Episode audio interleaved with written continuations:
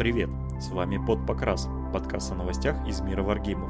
Обязательно подпишись на нашу группу ВКонтакте и канал в Телеграме, откуда мы берем новости для обсуждений. Все ссылки будут в описании.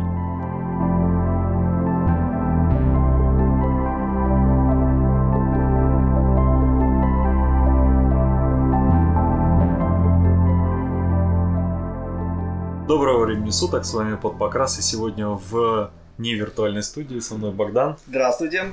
Захар. Всем привет. И я, ведущий Николай. Сегодня у нас тот самый выпуск, о котором все, некоторые давно просили, и который мы давно хотели записать. Это выпуск, специально посвященный только Вармашу. А для этого вот э, мы пришли в гости к Захару в клуб Ордос, который нас принял, выделил нам подсобочку, за что им огромное спасибо. Есть какие-то вступительные слова, Богдан? Никаких. Э, Ч- чуваки, которые хотели там так долго ждали, вот, пожалуйста, теперь нам донатьте деньги. Деньги не плати, как говорил классик. Захар, ну давай начнем с э, того, с чего все начинают. Э, Расскажи вообще, что это за игра такая. Ну, Вармашина — это игра в стимпанковом сеттинге. Э, Однако стимпанк, конечно, весьма номинальный, потому что здесь, как и в любой, наверное, хорошей системе, намешано от, от всего по чуть-чуть. Каждый найдет себе, кто хочет стимпанк, кто хочет немножечко будущего, кто хочет немного первобытного прошлого.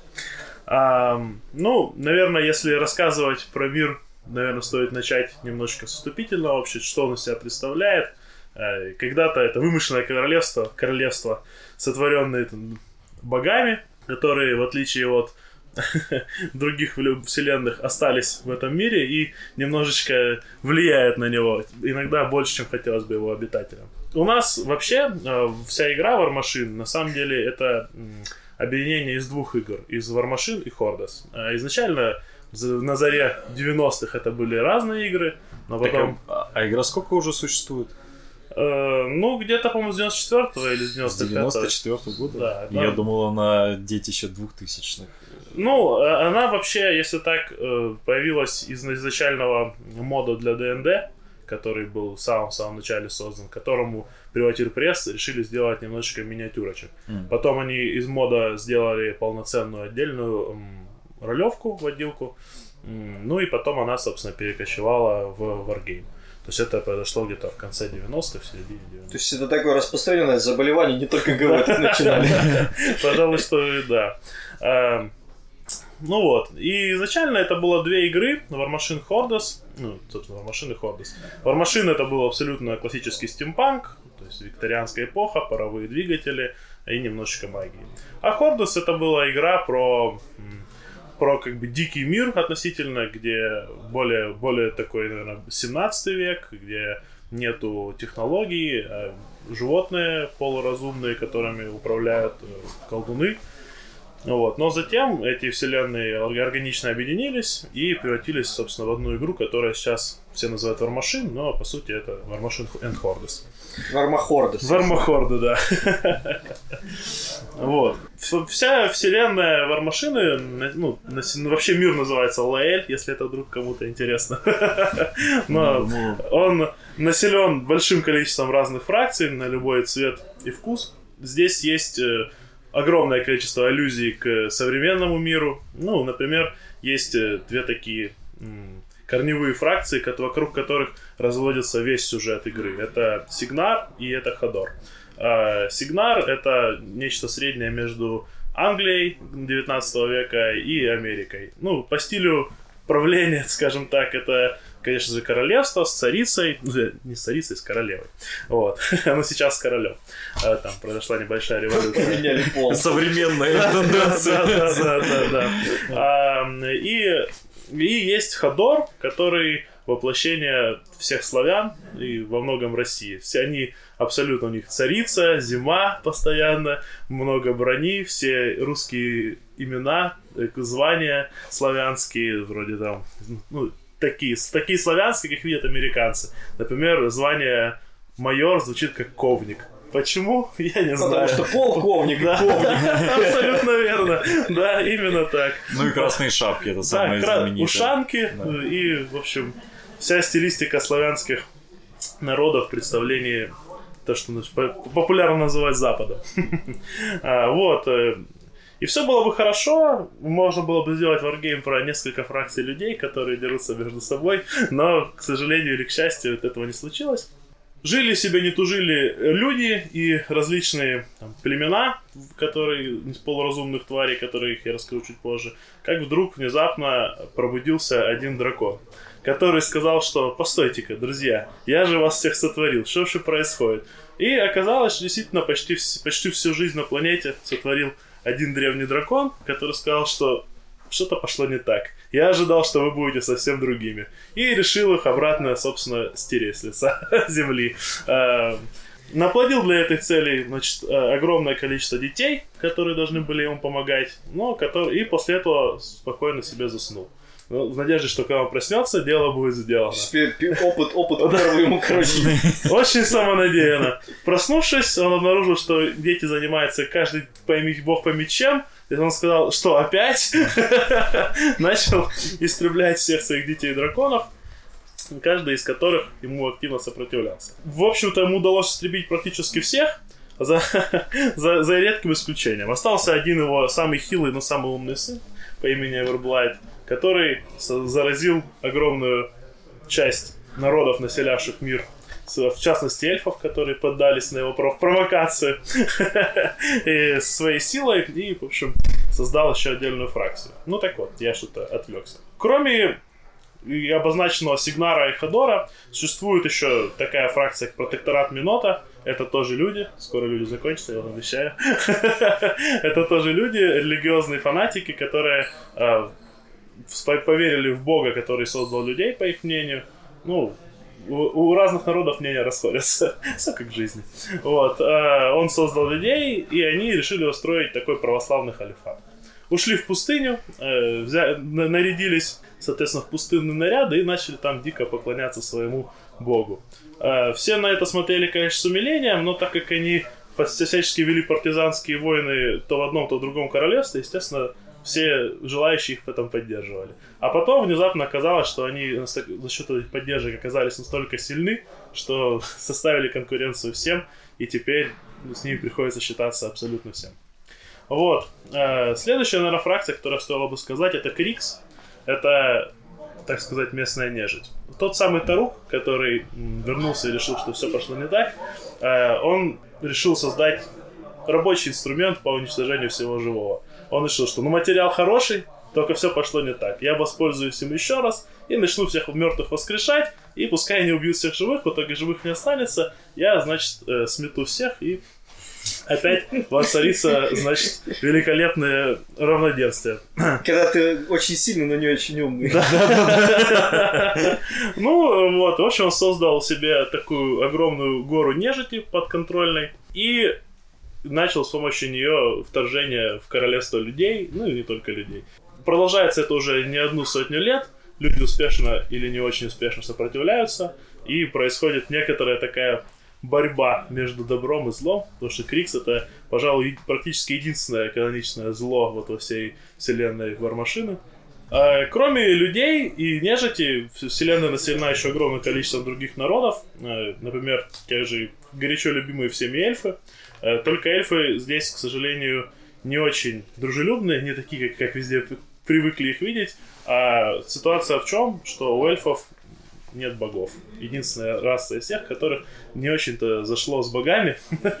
Э, И, ну, поскольку они были довольно древние, они решили, что что, что же это за дела? Мы живем бесмертны, но у нас нету никаких божеств. Давайте-ка мы их, собственно, из другого мира себе призовем. Ну, и создали, значит, такой замечательный культ, который называется э, Retribution of Skyras, возмездие Скайрас. Скайрас это богиня из другого мира, которую эльфы отчаянно пытаются призвать в мир наш. А, не все эльфы этому довольны. Э, Многие они ушли, разделились, создали какие-то свои микрофракции. Некоторые даже представлены в игре, до них мы дойдем чуть позже. Оказалась такая некоторая досадная подробность, что из-за счет того, что они все-таки призвали богов, они потеряли бессмертие. Да, они все еще живут очень долго, но с бессмертием у них что-то не сложилось теперь. Теперь они немножечко умирают. Минздрав предупреждал. Да. И как ни странно, оказалось, э, что кроме бессмертия они потеряли еще и души. И, и большинство Прекрасно. Это эльфов, не кроны наоборот. эльфов, которые поклоняются э, Скайрас, ну, вообще богам, которых они призвали, они утратили души, э, из-за чего у них среди аристократических домов случился неслабый такой раскол, и это одна из краеугольных веток сюжета современной Вармашины, то, что один из эльфов по, по имени Горшейд, сейчас он известен как Горшейд Проклятый, э, решил... решил Это не отсылка к королю шут, я просто нет, обязан это нет, спросить. К сожалению, к сожалению или к счастью, нет. Ну и все-таки он решил то, что ему довольно надоело то, что происходит, никакие боги не нужны, раньше жили, было неплохо, а тут каких-то придумали богов вызывать, не делая это. Ну и он пришел на совет всех аристократических, значит, кланов со своей м, племянницей новорожденной, ну, малолетней там было что совсем несколько десятков лет, ну, совсем еще ребенок по эльфийским меркам. Вот. э, Возраст согласен. да, я думаю, сильно выше, сильно выше. Ну, по описанию она была, ну, только там научилась ходить. Вот. Э, И он как бы начал читать свою проповедь о том, что ребята, так жить нельзя, вот это ребенок, но у него нет души, это даже, это, ты даже не гражданин, как говорили в одной игре, вот, и что это ничем не отличается от просто куска мяса, все, естественно, его не поняли, сказали, ты что, дурак, это даже твоя племянница, на что он сказал, нет, вы ничего не понимаете, сейчас я вам все объясню. Взял ее за голову, размажил ее об пол, сказал, вот видите, ничего не произошло. Не повторяйте дома. А что, а а что в мире Вармаша дает душа? Просто интересно. Э, Ну, это хороший вопрос. Она дает эти soul токены для того, чтобы бустить заклинания. Ну, вообще, ну, естественно, определенную какую-то энергию. Думаю, примерно то же самое, что в любом фэнтезийном мире какая-то внутренняя энергия. Ну вот, э, его, естественно, и весь его клан изгнали. Сказали, ты, ты какой-то ролидовый, уходи, мы с тобой не хотим больше иметь дел. Но что он сказал, ну и ладно, я буду сам этом разбираться. Начал постигать искусство некромантии, темной магии. Решил, сейчас я сам сделаю себе, значит, души. Э, Вот. И Что-то в этой игре все как-то идет не так. Ну и, короче, пришел к, в королевство нежити и сказал Таруку, говорит, братан, мы, конечно, с тобой по разной стороны баррикад, но я хочу научиться так же, как ты, некромантить. Тот сказал, ни, ни, ни слова больше, вы зачислены в наши ряды. Ну вот. И, собственно, так он э, и воевал до последней редакции за Тарука, а теперь его внезапно против его воли воскресили эльфы. И он теперь опять служит эльфам. Вот такая вот неприхотливая Классно. судьба у человека.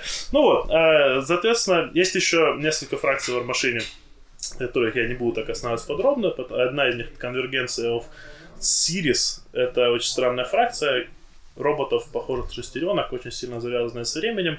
А, Я очень мало ее знаю, и они очень мало, ее очень мало в бэке по той простой причине, что несколько лет назад, ну как, уже больше 10 лет назад, человек, который ее придумал, свинтил из Pivot пресс, прихватив с собой права. То есть она осталась ровно в том размере, который в свое время выпустили, но весь бэк практически, ну, большую часть, и все, все, все трейдмарки укочевали из Pivot пресс, поэтому фракция не развивается и остается... То есть модели новых не Да, выпускают. моделях новых. Но она есть. Да, старые модели есть, и как бы зачатки бэка есть, которые когда выпустили, но по сути она ну, немножечко стагнирует. Но они все обещают, что они как-то это поправят и что-то придумают, но уже, ну, то есть вот там за последние лет 7 вышло, наверное, модели 2 для Жду, пока автор умрет.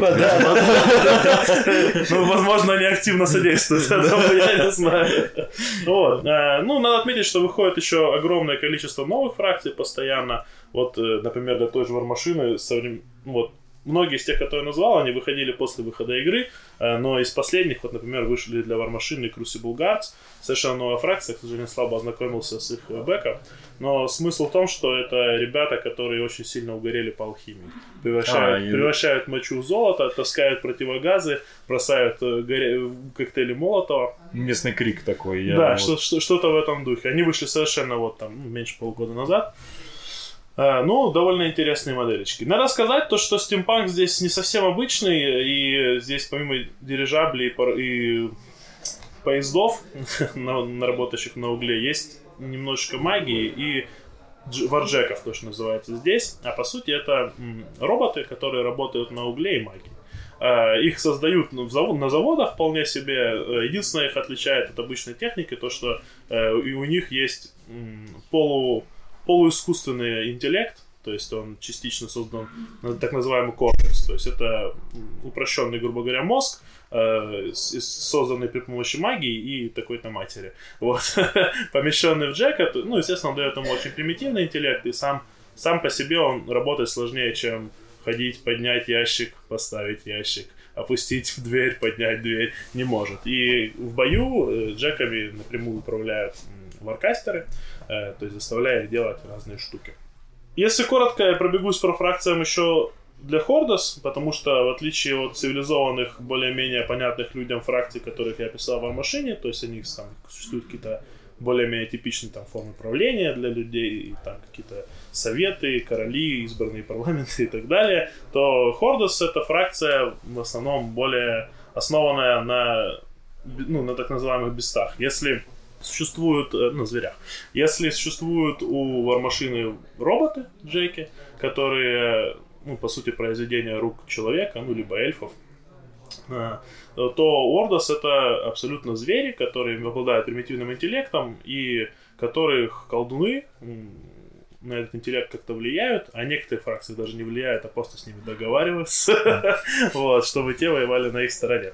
А здесь, значит, что есть за фракции? Есть тролли, э, фракция, за которую играю я, лучшая фракция в игре. Ну, кстати, самая такая, ее везде вечно показывают на всяких выставках. Ну, на самом деле, красивые. о- одни из самых любимых для самих приватир пресс, насколько я понимаю. Они, Да. я, мне, на мой взгляд, приватиры больше всего любят Крикс и троллей. То есть вот они делают больше всего релизов, и самые симпатичные моделечки, чаще всего на выставочных стендах. Довольно интересно. Тролли представляют собой что-то среднее между шотландцами, ирландцами и троллями. Юбки есть? да, они носят, килты, да, действительно килты. Э, У них есть, э, забыл замечательный духовой инструмент А, шотландский. спросить, его а там золотые есть тролли? Просто у нас есть человек, который, возможно, заинтересуется. Ну, как бы я Коле предлагал, но он всячески отказывается играть в машину и говорит, что это слишком сложно. Ну, вернее, он, не так говорит, но я-то знаю, что именно это он имеет в виду. Эм, Ну вот, э, ребята, которые очень любят природу, очень не любят индустриализацию, очень сильно возмущаются по поводу того, что их леса вырубают, э, и частенько по этим причинам идут воевать на вырубателей лесов. К сожалению, воюют они не только с ними, но еще и с целой горой других фракций, но в основном все их войны связаны с тем, что их выталкивают из э, ореола их обитаний. Легионов Оверблайт, э, ко- о котором я немножечко в начале сбивчиво пояснил, пытаясь рассказать чуточку про мир Вармашины. А, Легионов Оверблайт это те самые эльфы, которые жили высоко, высоко в горах э, и не очень хотели призвать каких-то себе богов моднейших. Они, им было, в принципе, хорошо и так. Э, Северные эльфы не очень дружелюбные, жили хорошо, пока к ним однажды не пришел умирающий дракон, Эверблайт, один из сынов Тарука, последний, и сказал, ребята, я придумал грандиозную вещь. Вы очень хотите стать сильными, а я очень не хочу умереть. Давайте как бы с этой ситуацией поможем друг другу. На что тебе сказали, ну какая-то сомнительная идея. Он говорит, я отвечаю, вам понравится. А, В общем, извлек из себя кристалл, который, собственно, является средоточием души любого дракона в мире Вармашин сказал, вот смотрите, если этот кристалл уничтожит, я умру. Но я что придумал? Я раздам каждому из вас по куску этого кристалла, и чтобы меня убить, нужно будет убить вас всех. А это нереально, я буду жить вечно. Мне сказали, грандиозная идея, повтыкали себе эти кристаллы в грудь, и... А не- что они за это получают? они, сейчас, они получили силу, которая не снилась их отцу. С, в общем-то, с последствиями примерно такие же, как у Артуса. В общем, э, случилось случилось неожиданно. Они начали стремительно терять волю после того, как вживились эти кристаллы, приобретать много силы и немного мутировать в драконов. Да. Э, стали изменяться, у них стали отрастать рудиментарные крылья, когти, э, и целая гора эльфов, и, ну, там не только эльфы, в принципе, народы, которые жили в высокогорьях севера, там это и огры немного, и огры, здесь что-то вроде драгонограф, наверное, из ФБ, кто помнит такие четырехлапые братишки. Вот, они стали, короче, мутировать, меняться, но э, Естественно, он их после этого Эверблайт возглавил, то есть, ну, сломил их волю. Ну, часть из них сбежала, э, там скрывается, периодически присоединяется к разным фракциям, но большая часть этих эльфов, собственно, теперь называется Легионов Эверблайт. Бесты у них это, э, по сути, просто куски ожившие дракона, то есть, ну, э, со созданные самим Эверблайтом, всякие змеи-подобные, похожие чем-то, наверное, на гротескных, на гротескных тиранидов монстры. Вот. Э, кроме них существует еще Circle of Ouroboros. Э, Ouroboros это, по верованию, значит, одного из народов, червь-пожиратель, который создал мир э, изначально, то есть вообще создал вселенную. Не именно Лаэль, а в принципе. Он и еще богиня Дуня, которая поклоняются тролли. Ну, не будем, так сказать, в эту полемику вдаваться. Но все-таки. Э, Circle of Ouroboros это фракция друидов. Это я объясняю часто это, это как лесные эльфы, только лесные люди. Гениально. Это то, до чего никто не додумался до этого. Вот, в общем, э, примерно так. Они, это друиды, они них очень тестовая связь с природой, они охраняют леса, живут в лесах, но только они очень злые. Они не очень, они вообще не, не за баланс, не за какую-то доброту и там процветание, они вполне себе за то, чтобы Араборос вернулся и уничтожил весь мир, и тогда, типа, у всего должно быть начало и конец, как у времен года, э, и что у мира должен быть конец, и если они этому не поспособствуют, конца, типа, не случится, и цикл не завершится, будет все очень плохо. У них колдуны это все сплошь, сплошь друиды, э, не все из них так кровожадно настроены, некоторые все-таки ближе к друидам, которые э, из сказок добрые и там общаются с медведями, приносят мед. Но монстры, которые у них есть, бесты, звери, это в основном всякие оборотни, огромные птицы рух. Ну, в общем, все, вся, всякая живность, которая из легенд и сказок перекочевала прямиком в мир вармашин. А, существует еще, несколько, еще буквально пара фракций, и, наверное, с коротким моим обзором мы закончим. В принципе, можно будет завершить подкаст. Нет, нет, нет, имею в виду с узором Бэка. Ну, я просто сбивчиво рассказываю, потому что очень много хочется сказать, но времени не, ну, интересно. Не очень много. Бэк мне на удивление нравится прям. Э, есть э, такая, значит, э, фракция, как Скорн. Это э, ребята, которые всю жизнь жили в пустыне, даже тогда, когда пустыня еще не была пустыней. Вот. Э, собственно, об этом они с большой тоской вспоминают. Э, это одна из первых цивилизаций, именно возникших э, в этом мире. Очень древние ребята. Что-то, что наверное, похожее на Персию если сравнивать с реальным миром. Э, смесь Персии и Японии, я бы сказал так. Это как в Новосибирске люди живут, да? Они там начали жить еще, когда там не было холодно, а потом как-то уехать уже не могут. Ну вот, и, собственно, в чем, в чем прикол этих ребят? Они, у них кодекс, кодекс там, самурая, бушидо, воина, как хотите его называйте, э, вот у них честь превыше всего, при том, что они такие немножечко Даркельдары. То есть они любят и, и заставлять других страдать. Причем интересно, у них абсолютная монархия, император – отличный парень, э, особенно замечательный его, у него наследный принц. Это самая жирная миниатюра во всем, во всем Вармахорде. Он э, представляет собой братишу, которого несут на паланкине четыре раба. Настолько он жирный и просто и куча подушек. Отличный парень, я бы за него играл. Ребята эти знамениты тем, что у них очень, очень много способностей игровых завязано на причинении урона самим себе. Ну, не самим себе, а своим бестам, э, своим зверям потому что зверей они очень любят, в скобочках нет. Э, это огромные слоноподобные существа с бивнями, несколькими руками. Что... Это вот представьте себе Шиву, а теперь шите, что это слон. Вот примерно так выглядят их бесты. Э, они очень, Конечно, очень, получается. Хм, и правда. Об этом я не думал. Эм, они очень э, здоровые, сильные, невероятно крепкие, но не все. Некоторых из них в детстве начинают пытать э, для того, чтобы они страдали всю свою жизнь, и э, эту энергию страдания ребята из Корна превращают в просто энергию. И потом вот. красят Еву в золотой цвет. А потом красят Еву в золотой цвет и стреляют бол- ну, болтами в, в оппонентов, неугодных им людей. Ну и осталась, собственно, одна фракция э, в Хордос, это Гримкины, абсолютно новая фракция, тоже меньше года, ей, хотя может уже чуть-чуть больше, но вышла совсем недавно. Э, очень странная фракция по бэку. Многие очень сильно угорали с того, что Приватир Пресс решила добавить немножечко малифо. Просто взяли Борнов и практически один в один. Вот. э, Ну, по бэку это одна из ведьм Хадора по имени Яга. Мало кто знает. Непопулярный в России персонаж, мало кто знает о ней. А, Решила, значит, что скоро миру конец, потому что ткань реальности трещит по швам, и сейчас будут торгаться какие-то дичайшие демоны. Гляньте, это совсем не монет. Да, это вообще не Борнов. Малифо. Нет, нет, нет, нет, нет, а вот тут, а вот тут твист. И она решила то, что так, ну хорошо, они не готовы к тому, чтобы драться с демонами, я сделаю что? Правильно, я пробужу все их страшные кошмары к жизни, чтобы они сажались с ними и так подготовились к моменту, когда вторгнутся в демоны. Ну, сомнительная идея, на мой взгляд, но именно так она и поступила. Э, Создала все страхи, ночные кошмары э, людей и э, оживила их. Таким образом, здесь появились люди, которые после смерти страдают за свои грехи в этой армии. То есть, например, есть отряд Холлоумены. Это солдаты, вечно обреченные на бой, которые дезертировали с поля боя. То есть они, ну, они теперь они заново воскресают и только идут в бой, в общем-то.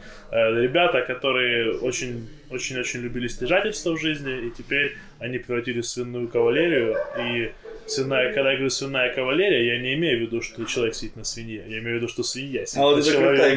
крутая. Да. Э, ребята, на которых сидят свиньи в доспехах, и ну, они обязаны их вечно, вечно носить у себя на, на горбу.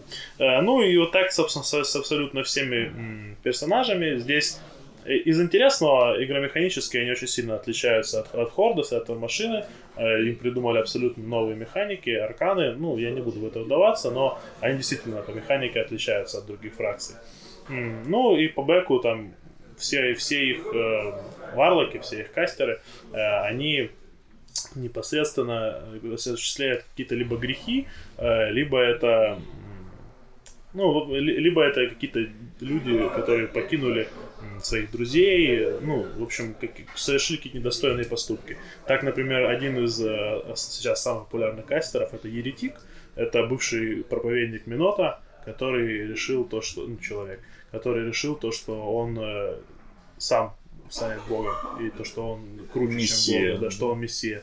И за это Минот его покарал, и у него теперь нет лица. То есть он, он не стал никем. Вот. И он носит золотую маску все время, потому что под ней там ничего нет. Гляньте, это тоже совсем не из Балифос Да, на самом деле много перекликается. Ну, или там э, другой кастер, который король ничего, э, он, э, он просто... Он, он король, и он ничем не правит. Он сидит в облачении короля, ну, у него как бы ничего нет. Или девочка Дример, которая вечно в мечтаниях и, да. Ну, Это которая похожа на Пандору.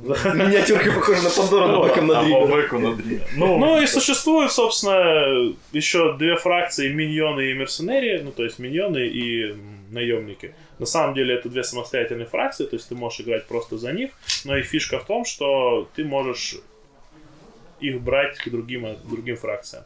То есть э, это две абсолютно самостоятельные армии, то есть ты, многие просто играют, э, но у них каждая из моделей, у нее написано, на кого она может работать. То есть э, ее можно взять, ну, взять в ростер в, другой, в другую армию. То есть не, не все просто любую из них, а, допустим, там какая-то конкретно работает там с троллями и с Ходором, условно говоря. Ты можешь, соответственно, взять в ростер тролли и Ходор. Ну и еще вот заанонсировали новую фракцию инферналов, собственно, те самые, о которых преду- предупреждала Яга. Э, Они должны выйти к концу лета. Пока есть только тизер невнятный и пара, пара, пара анонсов о их правилах. Это, по идее, будут какие-то демоны, рвущиеся там через реальность, с тоже абсолютно новой механикой, которой до сих пор в машине не было. Ну вот такой сбивчивый получился немножечко бриф, По-моему, очень подробно. бриф Мне по, по, по бэку. Я, если хотите, могу дальше рассказать про геймплей. А, да, собственно, бэк мы узнали. Теперь как это выглядит на столе? На столе это выглядит не совсем обычно, особенно для человека, который привык играть в Warhammer, я как бы сам, как я думаю, 99% хоббистов в России пришел к Wargame из Warhammer в свое время. Э, И впервые, когда я видел вармашину, для меня она выглядела очень странно. Такое из-за того, что, во-первых, квадратный стол, а во-вторых, из-за того, что террейна, ну, ощутимо меньше, чем в том же Warhammer. То есть, э, если и не меньше по количеству, то, ну, выглядит он менее громоздко. И ме- менее так сценарно, что ли, как В смысле, выглядит он просто плоским. Э, Вот подожди, зададим потом.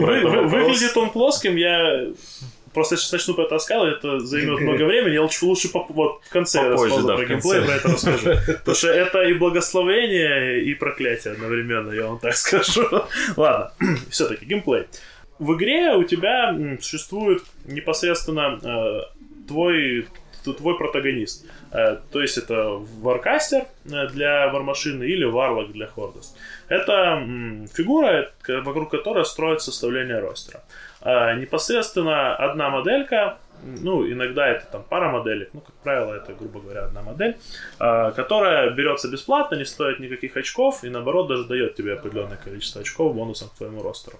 Каждый из них уникален, даже в пределах э, одной фракции они абсолютно разные. А, в чем фишка? У него есть набор правил своих уникальных, свой набор заклинаний и одно супер заклинание, называемое фитом, оно возможно его использовать один раз за игру. Ну, то есть, как, как правило, это какая-то киллер-фича, вокруг которой ну, стараешься, стараешься ты придумать ростер. А, из-за такой вот специфической механики при составлении ростера у тебя одни и те же юниты в разных, у разных э, кастеров играют абсолютно по-разному. То есть это ну, такой лайфхак, как освежить игру, особо ничего не добавляя. Вы добавляете нового кастера, э, ну, там, пару отрядов, и, и абсолютно целая гора появляется новых расписок, потому что старые отряды начинают играть совершенно по-новому. а, и это, как бы, ну, довольно прикольная, на мой взгляд, интересная идея. Проблема в нас- настольном воплощении варкастера в том заключается то, что если он умирает, игра оканчивается, вы проиграли.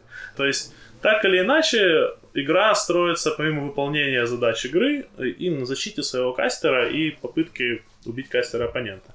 На самом деле это очень редко происходит на столе. Есть единицы ростеров, которые затачиваются именно на то, чтобы убить кастера противнику. А в основном, ну, для новичков это сложно понять, как это так, одну модель убили и ты проиграл. Но там после 10, там, 5-10 игр 5-10 игр, вот, э, начинаешь уже, ну, это, таких ошибок глупых не допускать, и игра все-таки превращается в скоринг какой-то, там, размен. Но при Вот. этом мастер А. не стоит всю игру в углу стола. Нет, он не может стоять в углу стола, потому что есть такое понятие, ну, это про миссии чуть позже, но раз затронули, расскажу сейчас. А, Есть такое понятие, как killbox. А, Со второго вообще скоринг э, миссий, зон, точек. э, В отличие от Warhammer, здесь есть не только, грубо говоря, точки и там флаг, да, который можно Мгм. скорить. Здесь есть несколько видов, два вида зон, которые может скорить. Допустим, есть круглые и прямоугольные зоны. То есть э, одни из них может, могут скорить только отряды пехоты, другие из них могут скорить э, только тех, ну, грубо говоря, джеки или бесты. Мгм. Вот. А, и также и с точками. Есть точки, которые ты можешь уничтожить э, и получить за это очки. Э, и есть флаги, которые можно скорить. Скорить флаги могут только соло или, или, или персонажи. Ну, то есть, в смысле, варлок или Мгм. варкастер. Вот. А, еще есть такое понятие, как killbox, собственно, с которого мы начали этот разговор.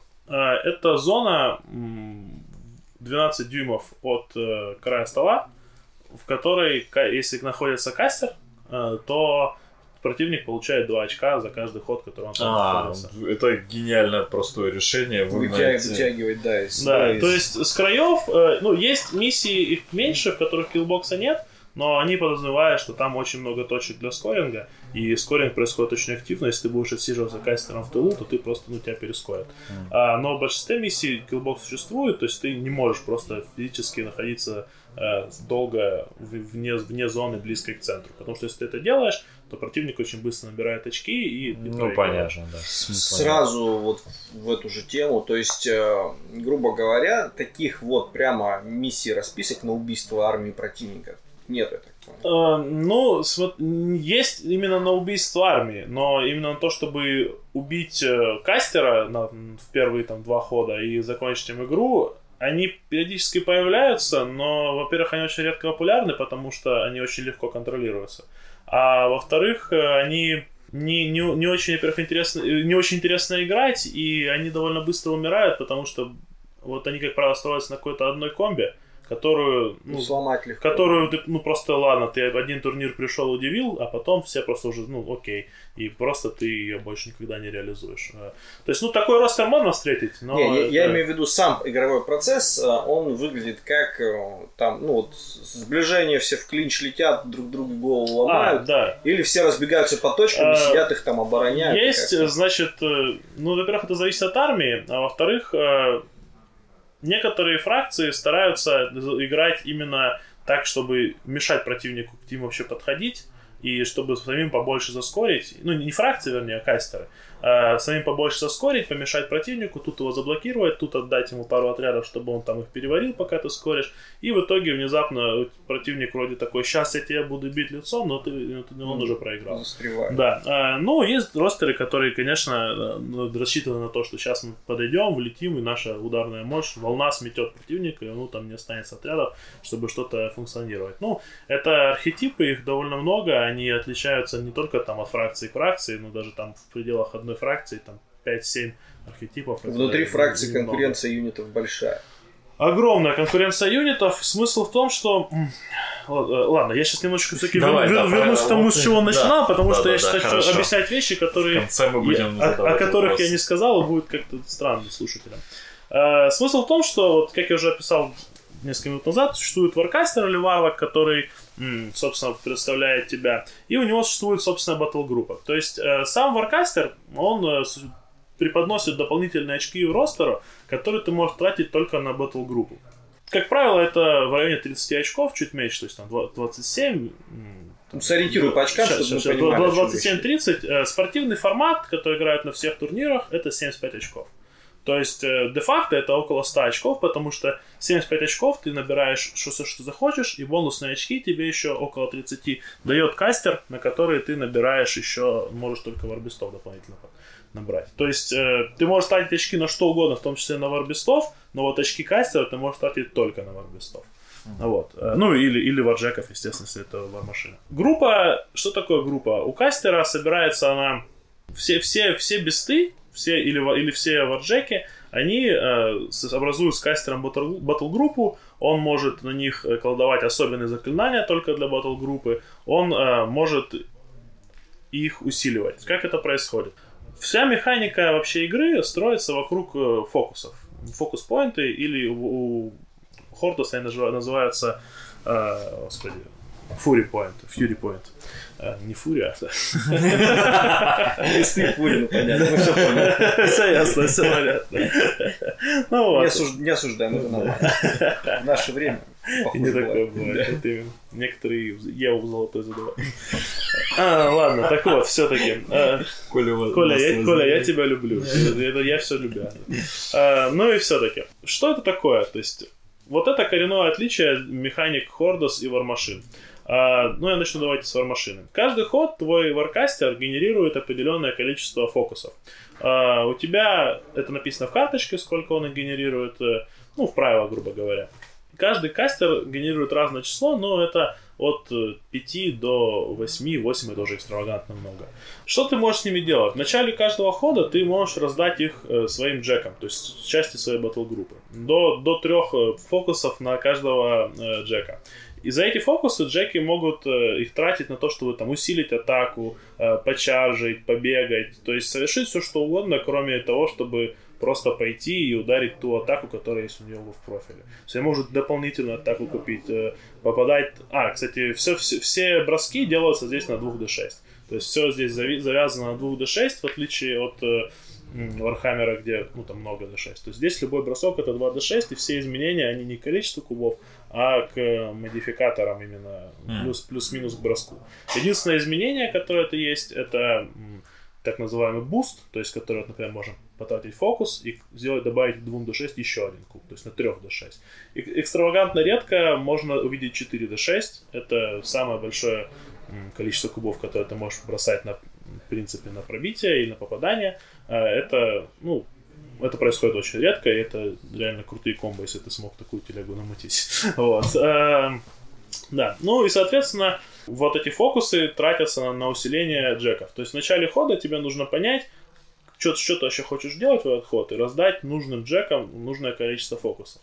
А плюс ко всему, ты, возможно, что-то хочешь ставить на себе, потому что если вдруг тебя будут бить, то каждый фокус даст тебе плюс 5 брони. Э, единоразово, то есть он как бы сгорит. А у Орд все наоборот. Они не раскладывают э, фьюри, они их собирают. Их э, звери злятся и генерируют сами фьюри. И в начале хода ты должен со своих зверей собрать, ну, со со собрать так, чтобы фьюри на них не осталось. А если ну, у тебя есть предельное значение, то есть так же, как у, в карточке написано, сколько ты можешь максимум в себя их вместить. Если ты не собрал, на ком-то они остались, то зверь будет проходить тест, ну, то есть это что-то вроде лидерства, но там довольно сложно его пройти, если на тебе остались Фьюри. И он взбесится, вбежит в ближайшую модель и всадит в нее атаку, и после этого не будет ходить э, весь ход. Вот, то есть э, ну, нужно понимать в, начале, в конце хода, как ты будешь собирать все эти фьюри в начале хода. Ну вот это такая механи... игромеханическое отличие двух м- Хордос и Вармашин. Вот. А, важно сказать, наверное, то, что это многие ошибочно считают Вармашину скирмишем. А, я часто это слышу, к своему удивлению. Это совсем не так, ну или вернее сказать, не совсем так. Потому что изначально, когда это только появилось в качестве именно игры, не, ролев, не ролевки, а именно настольной игры, это, ну, можно было сказать, что это скирмиш, э, и там было очень небольшое количество моделей.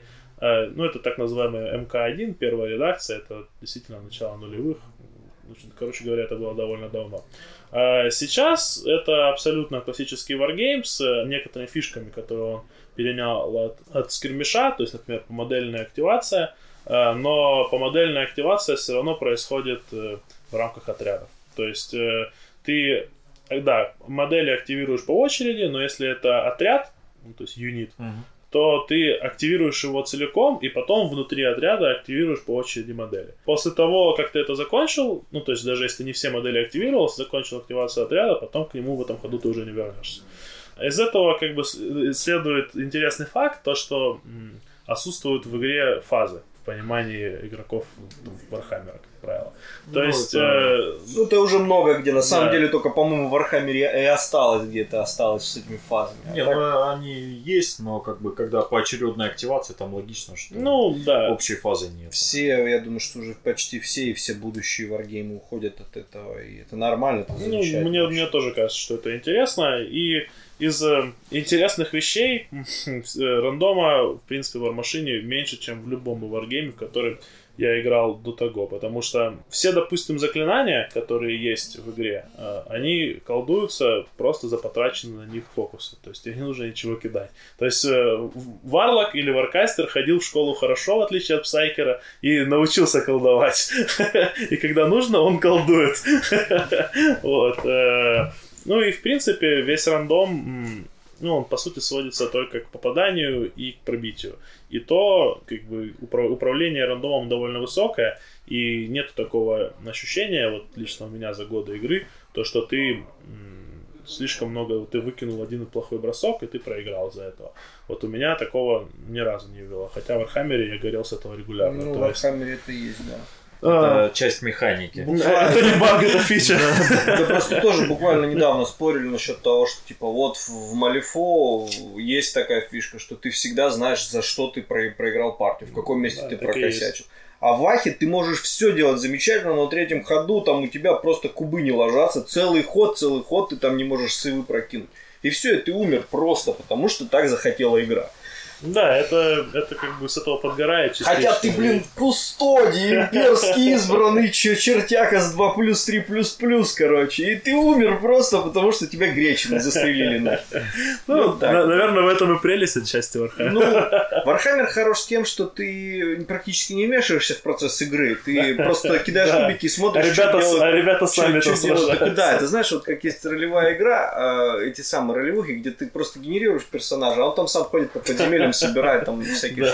Замечательно. Звучит очень интересно. А ты просто потом приходишь раз в сутки и читаешь, что он там сделал за день сегодня. Блин, я- интересно. я- если бы мои бесты в АОС так играли, я бы их оставлял, уходил, изучал, что там они находили.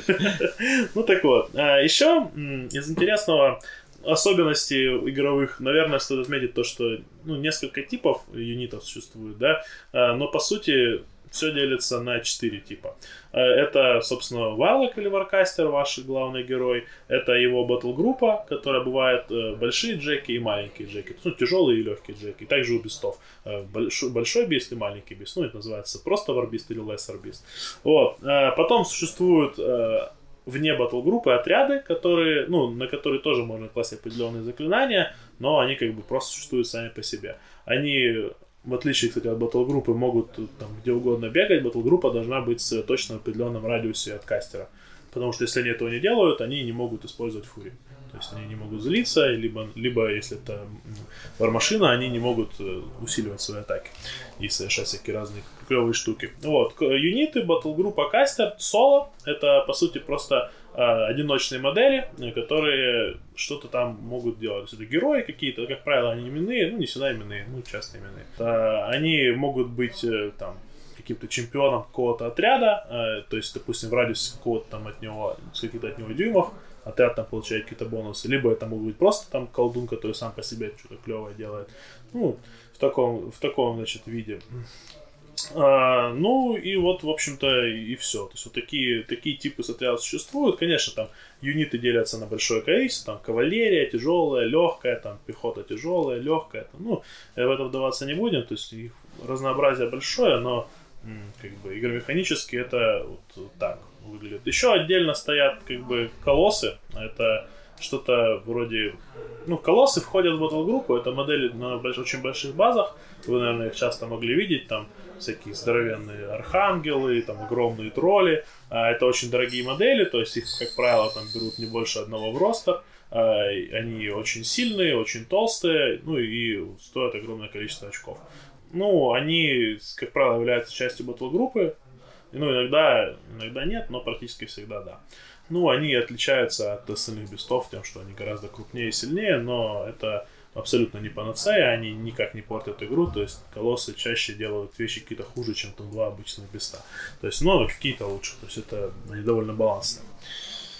Ну вот. Им, им легче бить оппонента. Да, да, в случае, в случае его можно использовать как канделябр. Вы- вы- да, выглядят впечатляюще совершенно, на самом деле, огромные миниатюры, которые размером там, ну я не знаю, чтобы не соврать, Бэйнблейд выглядит э, раненьким танчиком по сравнению с этими минками. Они действительно колоссальные.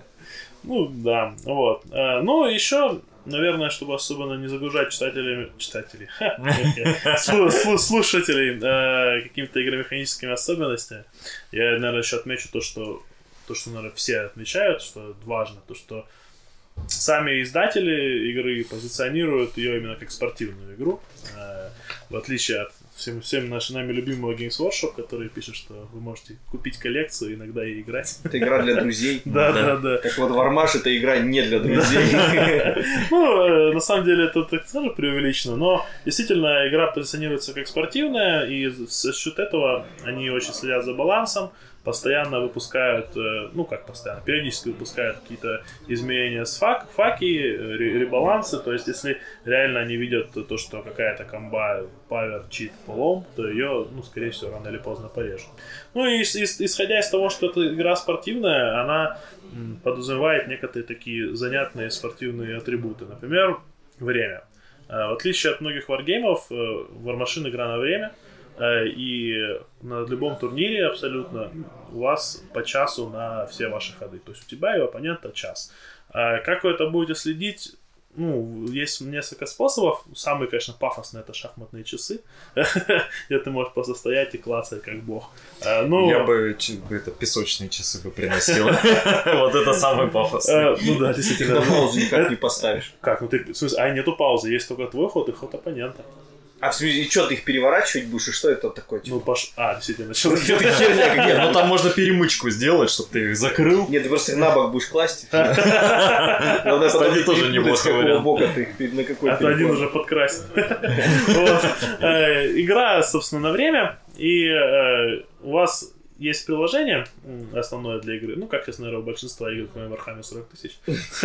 Есть собственное приложение для игры, в котором... У есть- Варкамера есть, у АОСа Ну, так приложение. я же поэтому сделал, кстати, что 40 тысяч. Но оно дико платное. Ну, Ну да, 100 там 100 100 с чем-то по, по подпискам и все, вообще ладно. не Ну, будем. э, да. Э, Смысл в чем? Приложение ну, платное в том, в том смысле, что ты покупаешь один раз за, по 500 рублей с, э, ну, свою команду, ну, свою фракцию, то есть там тролли или там Крикс или Сигнар, и ну все, то есть больше ты не покупаешь, она автоматически обновляется, все новое, что выходит, там появляется. Ну, это очень круто. Это на самом деле то, что многим нужно учиться. Вообще это не этому. очень круто, потому что все это должно быть бесплатно. Я считаю, что в наше время, в 2019 году, все правила для всех варгеймов должны быть бесплатны. Ну, возможно, я не, не, буду на эту тему спорить. Ну, я, я просто, честно говоря, у меня нет какого-то мнения на этот счет. Ну, так и так. типа. Можно там деньги просить за какой-то дополнительный функционал. Например, вот если бы там... а, ГВ уже просит за дополнительный, где все правила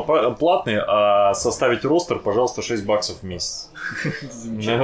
Нет, я имею Я лучше 500 р- а, рублей заплачу за всю фракцию Я имею в виду, допустим, э, для Малифо замечательное совершенно приложение, которое совершенно бесплатно. Fox Здрасте. А, ну, которая фанатская. Которая фанатская, которая добавляет вообще возможность играть с миссиями, не заморачиваться никогда. Это очень дико удобно. Но там Так нету вот, карт. Вот это, вот это, вот я бы сделал карты бесплатно, а вот э, дополнение с э, вот это вот э, именно с миссиями сделал бы возможно по подписке. Что, ну, типа, мы выдвигаем тебя на президента при один типа, пресс. да, услуги, которые... Они, кстати, ищут себе менеджера, ты что можешь пойти.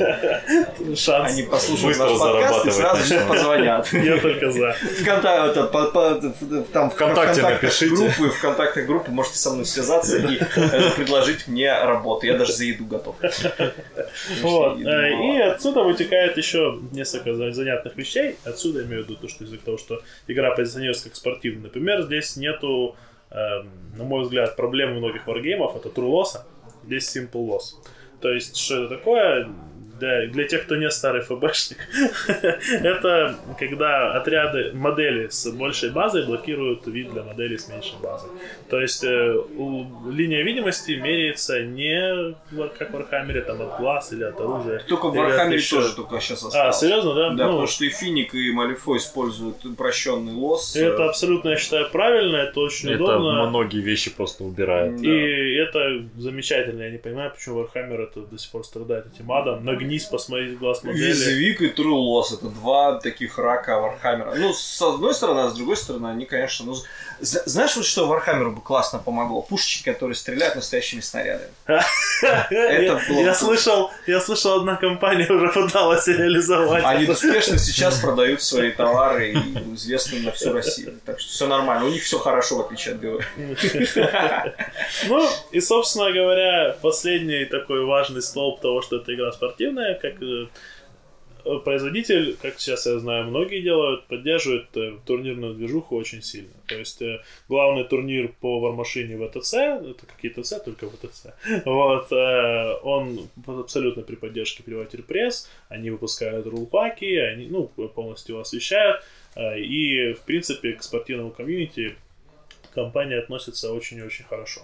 То есть всячески его поддерживают, стимулируют. И даже сейчас они стали рассылать призы, насколько я знаю, не только по Америке, а начали и в Европу, и даже, кажется, собираются в Россию. Но здесь Будем об, надеяться. об этом мы поговорим чуть-чуть позже. Что за когда я призы?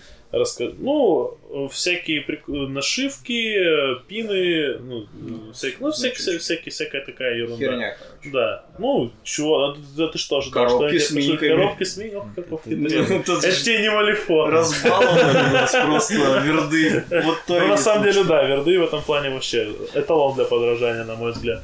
А, но на самом деле то, что в принципе от комьюнити не отворачивается, турниры поддерживают, это очень круто, и даже то, что там поощряют это, это, на мой взгляд, замечательно, потому что, как бы, я еще помню, помню ЕТЦ по Вархаммеру, когда ГВ говорила, что это вообще все ересь, и вот играйте в нарратив, что вы У делаете. нас не рассчитана игра на такие вещи. Да, да, да. Это, конечно... Ну, сейчас как бы там вроде ситуации справляться лучше, Ну, что это я знаю, да. занимается. Но все равно как бы это, ну, много все равно вопросов возникает, много, все равно есть необходимость каких-то Подожди, у хоум-рулов. нас подкаст не про ГВ, Я, ты забыл. я, я, я вот как бы только хотел сейчас сказать, что наконец-то мы решили записать подкаст не про ГВ, и вот что происходит. Вот. А, Ну и так, собственно, плавно мы, наверное, подошли к Да, турниру. подожди, ты забыл еще самую важную вещь, о которой мы обез- э, собирались вначале тебя спрашивать. А, все, вставайте. 2D террейн. А, конечно, я совершенно Это забыл. еще особенность. На самом деле я пытал, не забыл, а пытался избежать этой темы. Шутка. А, на самом деле 2D террейн, э, он как бы плох. На мой взгляд, это абсолютно плохая задумка, которая родилась, я не знаю где, ну, в кулуарах, видимо, московского комьюнити. Э, Они собрались и решили придумать зловещий план с 2D террейном. И так это всем полюбилось, что до сих пор мы от этого не можем отказаться. Почему? То есть это не, не, не, не, не сами э, Это не, это официальные Не, правила? Не, не, сейчас я вам расскажу. Официальные правила э, от Privateer Press э, подразумевают э, то, что, ну, Steamroller так называемый, э, они подразумевают, что есть просто террейн, и на него есть правила. То есть в лесу вы ходите на половину движения, Ага. через стену вы не можете чаржить, дом блокирует лос и так далее. Но, э, как бы, что придумали игроки? Потому что модели, как бы, крупные, э, и очень важна частая миллиметровка. Потому что э, в Warmachine нету рандомных чаржей, и рандомных перемещений вообще нет. То есть все перемещения происходят на конкретные расстояния. То есть если ну, ты можешь в любой момент посчитать, насколько побежит твой бист. Часто бывало так, особенно в поднаруких всяких комьюнити, к которым, слава богу, мы не относимся. Но так бывало, что из-за того, что террейн, ну, грубо говоря, представьте себе обычный ГВшный лес. Там корни, сучья, всякие эти штуки. И вот э, кто-то толкнул стол, и модель стояла неровно, она сместилась там на полдюйма, и теперь они меряют ее, и вот он не дочарживает. А, Они, а хотя, э, э, ну, там, уверяет хозяин модели, что он дочарживал абсолютно уверенно, и вот он все померил, и специально так модель поставил, зовется судья, несутся канделябры, начинается баталия не на жизнь, а на смерть. На самом деле проблему в Европе эту решили довольно элегантно и просто не используют ГВшный террейн, используют террейн с плоской базой, ну, грубо говоря, как сейчас в ОСе делают. То есть, там, если это какая-то, какой-то лес, то это деревья, снизу просто ровный флок, а, и ну, не используют э, неровные базы. Либо, если это какая-то многоступенчатая э, штука, то ну, везде есть ровная площадка, куда можно модель поставить. И у нас пошли, к сожалению, по более простому пути и просто сделали 2D террейн. Ну, отчасти потому, что нет времени, отчасти потому, что денег. А сейчас я знаю то, что наконец начали от этого отказываться и как-то хотя бы совмещать. То есть, ну, что стараются на турнирах, чтобы было не, не меньше хотя бы половины нормального тер- террейна. Но это... Слава богу, ты меня успокоил. Я думал, э, что это официальный производитель тоже думал. упоролся, а Нет, это, кажется... Нет, нет, нет. Это, это просто... так- ну и вторая проблема, ну вернее не проблема, а то, что подтолкнуло к этому 2D террейну, то, что э, нету этажности в Warmachine вообще, в принципе. То есть весь террейн, он как бы, ну, э, де-факто плоский. То есть он, ну, находится, просто это area terrain, по сути. То есть есть зона, и в нее есть какие-то спецправила. М. А, и нету такого, там, второй, третий, четвертый этаж. Вернее, правила на это есть в книжке, но в спортивных правилах это Ну, не понятно, это слишком Да, сложно. и поэтому, как бы, поскольку этажей нет, и люди решили, ну и так это будет удобнее, давайте-ка мы угорим и сделаем, напечатаем 3D просто, э, напечатаем 2D террейн. Не, ну вообще бы, знаешь, как зашло бы? Как в Фове, вот это, допустим, там у них, если ты видел, лес, э, вот у них 2D кусок обозначает лес, а 3D елочки на него ставятся. И типа, если Ну ты в этот лес заезжаешь, Ну я ж про это как Захар как раз про это и говорил. а, да, то так- есть, что типа так в Европе. Так, да. так реализовали в Европе, А, да, ну, так это замечательно. реализуют Ну. сейчас, стараются в Питере. Ну, кстати, вот сейчас очень большая движуха в Питере по машине, ну, об этом чуть позже поговорим. И, ну, на самом деле, так и мы стараемся сейчас это реализовывать, потому что ну, 2D террейн, ну, для турнира это еще может быть вариант, когда у вас просто не хватает там террейна и приходится, но в каких-то повседневных играх это, ну, Ну, что это ужасно на самом деле выглядит. Ну да, ты приходишь поиграть красивыми минчиками на распечатанный Да, э, стол там. Что Да, тебе это- мешает это- играть проксей бумажной, картонной, Ну крышками? да. Выглядит некрасиво ужасно, мне тоже это не нравится, отпугивает многих людей, особенно которых интересует кабинная части больше, чем, Ну. чем, чем Wargame. И, ну, я При таком-то бэке. не, до, не, до, не до конца понимаю, почему это до сих пор так Ну, популярно. потому что Москва. Ну, кляти там- москали, как там у них Ну и потому что, ну, видимо, в определенный момент у них стало так много людей, которые хотят пойти на, тир- на турнир, что просто нужно было как-то Ну, выходить так из... и есть, э, на самом деле, так и есть. Накидали бы кар- Вот. картонных коробок. Давайте еще ваши Жалко, вопросы, тебя в этот момент не было. Просто в, в Москве наркотики более дешевые, чем у нас. Там всё такое проще. Достать, да. Это просто бесконечный источник каких-нибудь новых совершенно безумной херни вообще. Это московская комьюнити. Вам Привет, если вы нас слушаете. Новая эра варгейминга. Привет, ребят. Э, Вопрос э, у меня такой. Вот я хочу залететь. Да. Молодец! Наконец-то! Хоть куда-нибудь. Я, хочу залететь. Э, Значит, какой новичковый формат и сколько мне надо потратить денег на что-то, вот, чтобы зайти минимально играбельно? Новичковый формат, на самом деле, ну, играбельный формат, для того, чтобы там с другом угореть и поиграть э, партиечку небольшую, это уже, можно сказать, от 15 очков. А, Что такое 15 очков? Это вот у вас есть просто свободные 15 очков, и есть кастер с его ну, очками на батл группы. То есть, ну, где-то де-факто это будет выглядеть очков 40 на столе. Да? А Это самый маленький формат. Это, наверное, чтобы не соврать вам, ну, наверное, от 5 до 15 моделей в зависимости от фракции. Э, Ну, то есть это прямо абсолютно классический скермиш будет, э, и, и в этом проблема. Проблема этого формата в том, что большинство механик не рассчитано на то, что это скермиш все-таки, а, ну, а де-факто это превращается на т- в таким малым количеством моделей скермиш. Но, тем не менее, это более чем играбельный формат, можно, э, чтобы понять правила, чтобы понять, как, в принципе, игра работает, побегать, повеселиться, ну, это более чем реально. На такой формат э, я рекомендую, если это реально самая там первая фракция, первая все, что вы покупаете в машине. У каждой есть э, фракции так называемая батл-группа, коробка, я не помню, как называется, но что-то вроде стартера фракционного.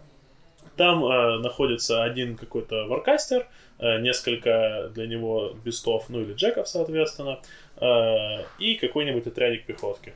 А у некоторых нет отряда пехотки, но больше джеков. Вот, это вы распакуете эту коробочку, соберете ее и сможете играть где-то как раз так вот на 15, а может даже, честно говоря, это нужно пересчитать. Ну, там от 15 до 25 очков точно, вот в этом диапазоне.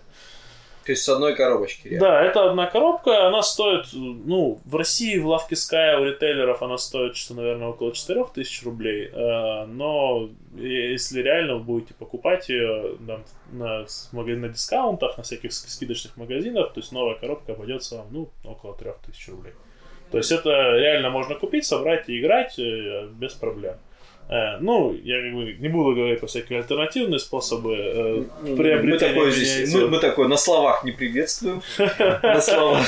А, ну, там, естественно, это гораздо дешевле, но я резко против таких вещей, поэтому...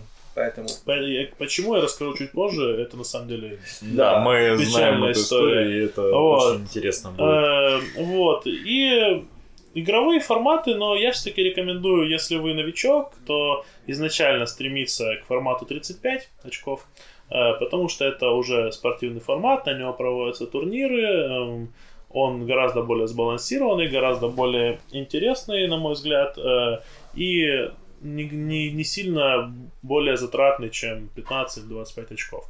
Ну, э, да, конечно, он более затратный, требуется больше моделей. Выйдет вам такой, наверное, роста на 35 очков тысяч в 7 рублей. Ну, от, от 7 до 12 вот, э, в, в этой, в этой реалии. Но это абсолютно спортивный формат, сбалансированный, интересный, клевый, с большим количеством миниатюр, где появляются уже тактики, кроме убить все, до там, заскорить точку, там какой-то обход совершить. Ну, когда появляется, кроме какого-то общего плана на игру, еще какая-то тактика, и, в принципе, в этот формат интересно играть. А, И после 35 есть формат 50, его я не рекомендую абсолютно, скучный, неинтересный, перегруженный 35. И есть уже, собственно, спортивный формат 75, который проходит, проходит все большинство турниров. Ну, это, это классический формат 75, это как там в сколько сейчас, 2000, я не знаю. Вот э, после 35 можете начинать на 75 засматриваться. Ну, либо если вы хардкорный пацан, который готов лететь с большим количеством бабла, сразу собирать на 75. Ну, ну, я так понимаю, что вот э, э, ты говоришь 35, потом 50, который скучный, а на 75 уже появляются какие-то большие дорогие зябы, которые там просто, грубо говоря, разбавляют его, и получается, в общем, Да, количество миниатюр так, даже меньше, так, и, так и 50. есть. На 75 появляются разные большие там колоссы, допустим, либо появляются, в принципе, дорогие отряды, э, которые там собраны, ну, то есть отряд- любой отряд в машине может быть маленькая версия и большая, то есть э, меньше моделей и больше, ну, соответственно, разная цена. То есть получая, появляются полные отряды, больше соло, ну и в целом по количеству миниатюр, именно количеству миниатюр, э, не сильно отличается там 35, даже 75. Ну, то есть не в два раза совсем. То есть, ну, полтора, наверное, вот это будет ближе к правде. Ну, если это какой-то там спам Ну, пехоты, понятно. то, конечно, он будет. А если я такой крутой хоббист, у меня там на пол, полке уже ломятся от Вармаша, есть какой-то формат э, более фановый на прям вот, вот апокалипсис? О, есть два шикарнейших фановых формата. Они абсолютно разные, и оба невероятно веселые, оба официальные из прямой книжки правил. А, Расскажу про апокалипсис. Э, Для начала, то, что Warhammer приучил нас всех называть апокалипсис, формат на огромную какую-то развлекуху, больше 75 очков. Э, Почему, все, почему вообще 75 спортивный формат? Потому что это самый большой формат на одного кастера. Э, При, при увеличении лимита 75 очков, то есть следующий это будет э, 100, и там уже два кастера. То есть две батл группы, соответственно, и так далее. Э, Потом следующий 175, ну, там потом есть 150 и 175. 175 это три кастера, ну, 150 уже три кастера, и, ну, такое тоже прям совсем игра на весь день, там огромное количество миниатюр, э, трэш, угар, садомия. Я ни разу не играл в такой, хотя у меня моделек есть, но, честно сказать, мы так и не собрались ни разу такую за- дичайшую зарубу. Ну, не знаю, ради эксперимента, наверное, стоит угореть когда-нибудь. Но это выглядит как что-то очень, очень жесткое на, на много времени. Хотя, ну, На все таком же столе 48 на 48. Нет, стол увеличится до 70 Слава тебе, дюймов. Господи. стол, стол увеличится до 72 дюймов, но 72 дюйма это максимальный стол для машины, Мгм. то есть больше он не станет. А, Ну, конечно, сам Господь не помешает вам захомрулить что-то, если, потому что если вы играете уж такой развлекательный формат, то Ну да, там уже мало что Чё, имеет что, значение. что, при- что придумаете, то и придумаете. А второй формат развлекательный, который тоже есть в книжке, называется Бирмашина. Э, Что это такое? Это формат... Богдан, глаза Усы. Богдана как-то неестественно шевелились сами по себе. Э, Что это такое? Это, значит, э, игра на самый маленький формат, на 15 очков. Э, О, на, на 15 очков, э, которой нужно, как бы так сказать, скорить пивные банки. В общем, в чем, в чем, в чем концепция? Э, на, на столе успокойся. на столе есть два, две банки пива открытые, которые вы как бы должны скорить. Скоринг как происходит? В конце хода, если вы скорите, у вас есть э, один глоток, чтобы выпить. Кто выпил первый все, тот победил. Но это не все. Вы можете создавать террейн из ничего.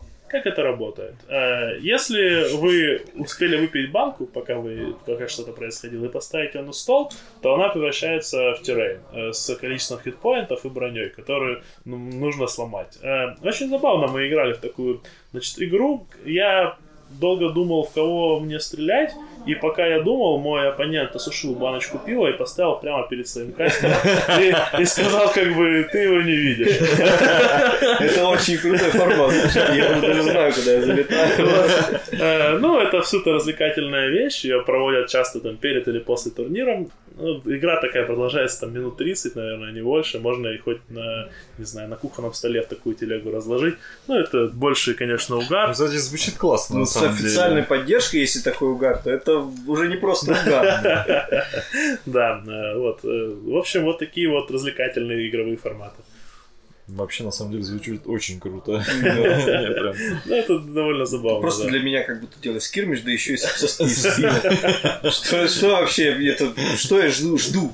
Собственно, я бежать должен уже в лавку Sky покупать. Извините, мы не рекламируем лавку Sky, а там запикаешь лавку Sky потом. Еще такой момент, который меня, например, беспокоит. А, во-первых, арки у юнитов есть. Это, да, арки у, юни- у юнитов есть, у каждой модели есть арка, это очень важный элемент геймплея. А, Не стал прям специально рассказывать, что он немножечко сложноватый. Ну да ладно, если, в принципе, не такой на самом деле сложный. Э, это то, что пришло из свое время вообще даже, наверное, не из кермишевского фаяца, а когда-то это когда-то, когда это было ролевкой. Что такое арка? Арка это, по сути, ну, линия видимости, область, в которую видит модель. Как в игре, ну, то есть, это, как это влияет на игровой процесс? А, ну, очевидно, что модель, чтобы наносить атаки, она, ну, модель противника должна находиться в арке модели, которая собирается наносить атаки. Mm. А, плюс ко всему, если, допустим, модель а, хоть бьет в заднюю арку, то есть э, ну, как бы бэкстеп такой, так сказать, в спину, удар в спину. А, она получает определенный бонус на нападание, потому что та ее не видит. Ну и существуют еще различные вещи, например, как фристрайки. То есть, если ты э, на движении выходишь, а ты можешь выйти просто из ближнего боя, ну, то есть тебе ничто не мешает, то ты получишь фристрайк. То есть, если ты вышел из арки, так что модель перестала тебя видеть, либо вышел из э, дальности орудия, которое есть в руках модели, то ты получаешь как бы усиленный удар, то есть, ну, как бы ты убегаешь, и в спину тебе ну, понятно, по, по башке да. пролетает э, колотушкой. А, арки влияют также на, ну, на все, что связано с измерением линии видимости. То есть, допустим, если ты можешь подвигать модель противника, ну, каким-то благодаря каким-то своим правилам или заклинаниям, ты всегда стараешься повернуть ее к, к тебе спиной, чтобы когда противник ее активировал, он, э, ему нужно был, он не мог, например, тебя почаржить, потому что чардж происходит ты должен перед движением модели заявить чардж, и чтобы заявить чардж, ты должен видеть модель, которую ты собираешься mm, Интересно, классно. Да, то есть э, это, это, это, это довольно интересно. И ну, то же самое приблизительно со стрельбой. Э, есть, есть у тебя бонус за прицеливание, то есть если ты не двигался и стреляешь, у тебя ты лучше будешь попадать. Э, и если ты, допустим, модель Э, не в твоей арке, то есть она в дальности оружия, да, но в, в области твоего зрения ее, грубо говоря, нет за того, что она повернута по-другому аркой, а, то тебе нужно повернуться, чтобы в нее пострелять. И даже если ты покрутился на месте, это считается движением. Бонус за прицеливание, соответственно, ты не mm-hmm. получишь. А, ну, и это... Уже в Малифу не помешало бы, да, такое ввести? Ну, возможно, не это знаю. крутое, это... такое вот вроде не сильное усложнение правил, но дает дофига интересных механик. Это на самом деле не очень сложно, к этому быстро привыкаешь. Это в Вармашине есть вещи, которые там для, особенно после Вархаммера, сложнее, сложнее в голове перестроить. Например, не рандомный charge. Для меня это было вообще... Ну да, это, это, это пожалуй, ну, в Малифо тоже такое да, же, но... Тоже остался только в Вархаме. Сейчас везде все вполне себе нормально. Ну, ты, ты, ты зря так говоришь, куча тоже те же, той же исторички, например, используют механики очень похожие на Warhammer с рандомными чаржами и всякими такими штуками. Ну, я, кстати, на самом деле не сказал, что это прям очень плохо, потому что ну, ты... это тоже некий элемент тактики. Потому что ты должен правильно поставить юнит. Э, там, возможно, ты сейчас там имеет смысл не чаржить, а там подойти поближе, чтобы точно ударить. Ну, короче, это уже отдельная тема. Да, на самом ну, я не считаю, что рандомный чардж что-то плохое или хорошее, но это просто когда ты к нему привык, э, сложно первые там несколько игр перестроиться, что ты тут, ну, да. что его как бы нет, что ты всегда знаешь, насколько ты побежишь там или почаришь, или пойдешь. Вот. И последняя арка комьюнити. О, ну, собственно, вот к этому я... Подожди, про последний комьюнити я еще хотел спросить про кучу линеечек. О, ну, ну это... Да. это... Вот вообще, короче, когда я вижу вармаш, это вот всегда первое, что в глаза бросается. Кубиков там, конечно же, не, не, не 40 штук, но там 40 штук линеечек, всяких шаблончиков ну, и прочей фигни. Э, это, как бы, на самом деле, я уже затрагивал это, когда рассказывал про террейн. Э, причина, на самом деле, ровно та же самая. Очень маленькое количество рандома, особенно в измерении расстояний. То есть, э, у тебя никогда не бывает такого, то, что тебе не принципиально 2 дюйма модель стоит или 3 дюйма, э, ну, то есть между моделями.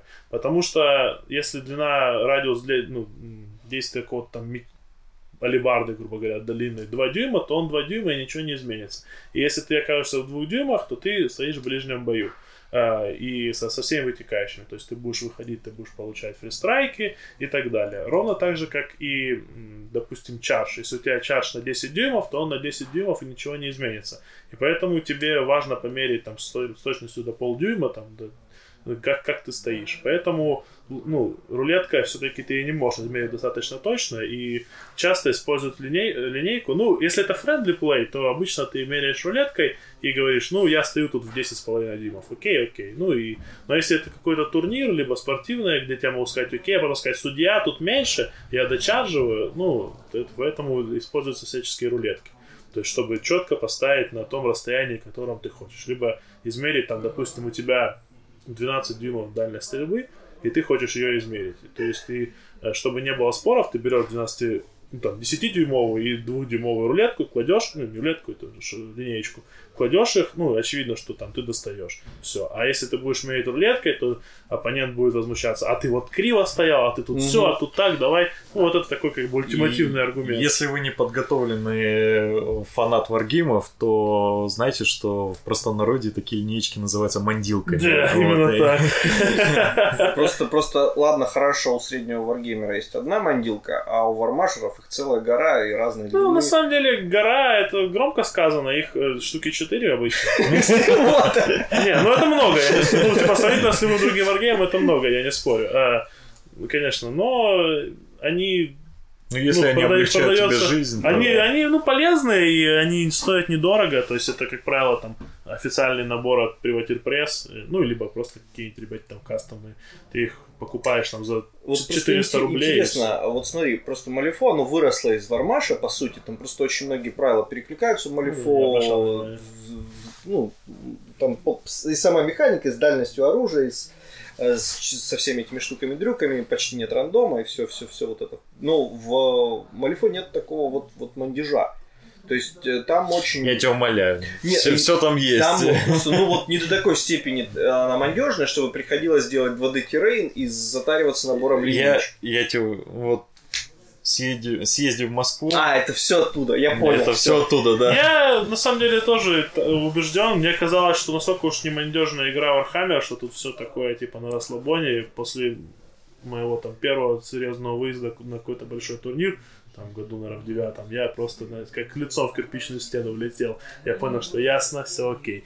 На самом деле, мандежа, вот когда мы играем, грубо говоря, у себя в клубе с своими друзьями, там, приятелями, знакомыми, ну, мандежа никакого нет. Эти линейки лежат в сумке, и как бы они тебе нафиг не нужны. Как только ты играешь на турнире, тут уже начинается, а тут ты видишь, а тут ты достаешь, а тут все. Ну, поэтому у меня это, даже это... есть, есть даже лазерная указка, которая меряется вот, линия видимости, которой я еще ни разу не пользовался полтора года, но она есть. Классика жанра, в общем. Это отдельный аспект игры, турнирные игры. Кто-то от этого получает удовольствие, кто-то от этого наоборот бежит. Ну, так и есть, да. Комьюнити.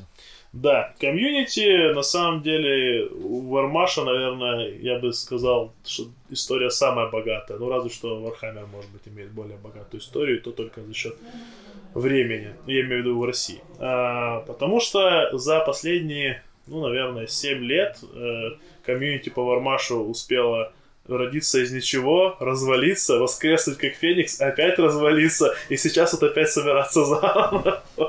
Эм, на самом деле, очень интересная и поучительная, я бы сказал, история, как всегда во всем виноваты москвичи. Слушатели из Москвы, к, к вам это не относится, это вот это остальные москвичи. Все остальные. Это неправда.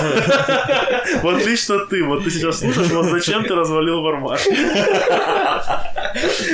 Э, ну ладно, все-таки, как что, произошло? Э, в свое время, когда внезапно закончилась ФБ, Э, и ну, незадолго до этого, когда она уже агонировала, э, люди массово начали искать какие-то другие варгеймы.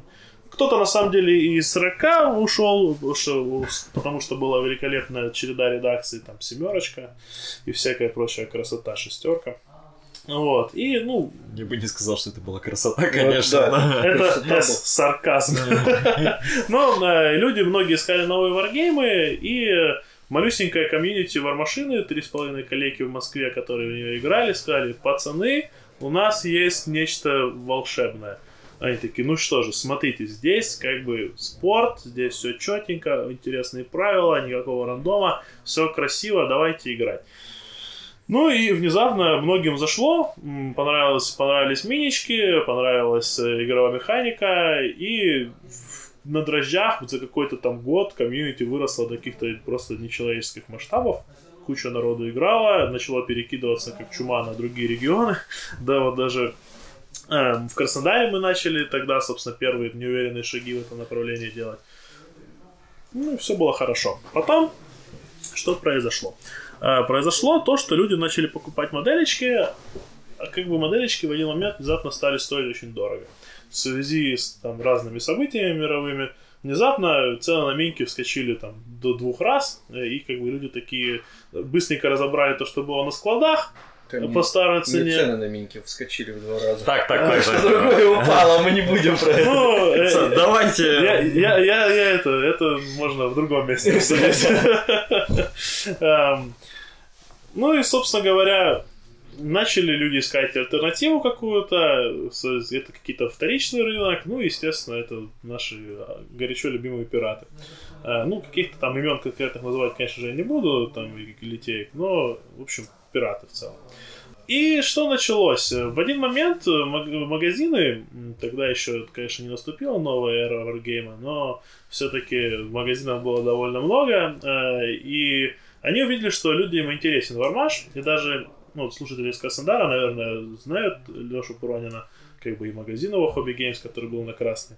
Он не стал исключением из этой волны. Они на волне интереса к Вармашу привезли много Вармаша.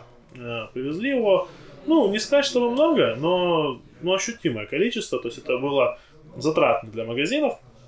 Они его привезли. И произошло то, что никто его не покупал, потому что все покупали литейки, э, либо, либо заказывали где-то там за бугром Со со, со- со вторич- со вторичного рынка даже нет, не, не дело было не в скидках. И получалась такая ситуация, что литейки, особенно там несколько конкретных, росли очень быстро. И за их ассортиментом магазины даже не поспевали. Потому что ну, был огромный спрос, игра очень популярная, большое количество новых людей. И получалось, что человек приходит играть в клуб, э, при котором есть магазин. И как бы вот он играет с товарищем и спрашивает его, все огонь, где купить? Э, Ему говорят, ну вот, э, купи в магазине. Вот здесь, типа, в магазине продается. Он подходит, видит, что в магазине, ну, выбор есть, но не очень большой. Он говорит, ну, а тут вот того, того, того нет. И ему этот же товарищ, который он играл, говорит, ну, вообще есть вот еще литейка. Это то же самое, что в магазине, только в три раза дешевле, и есть все.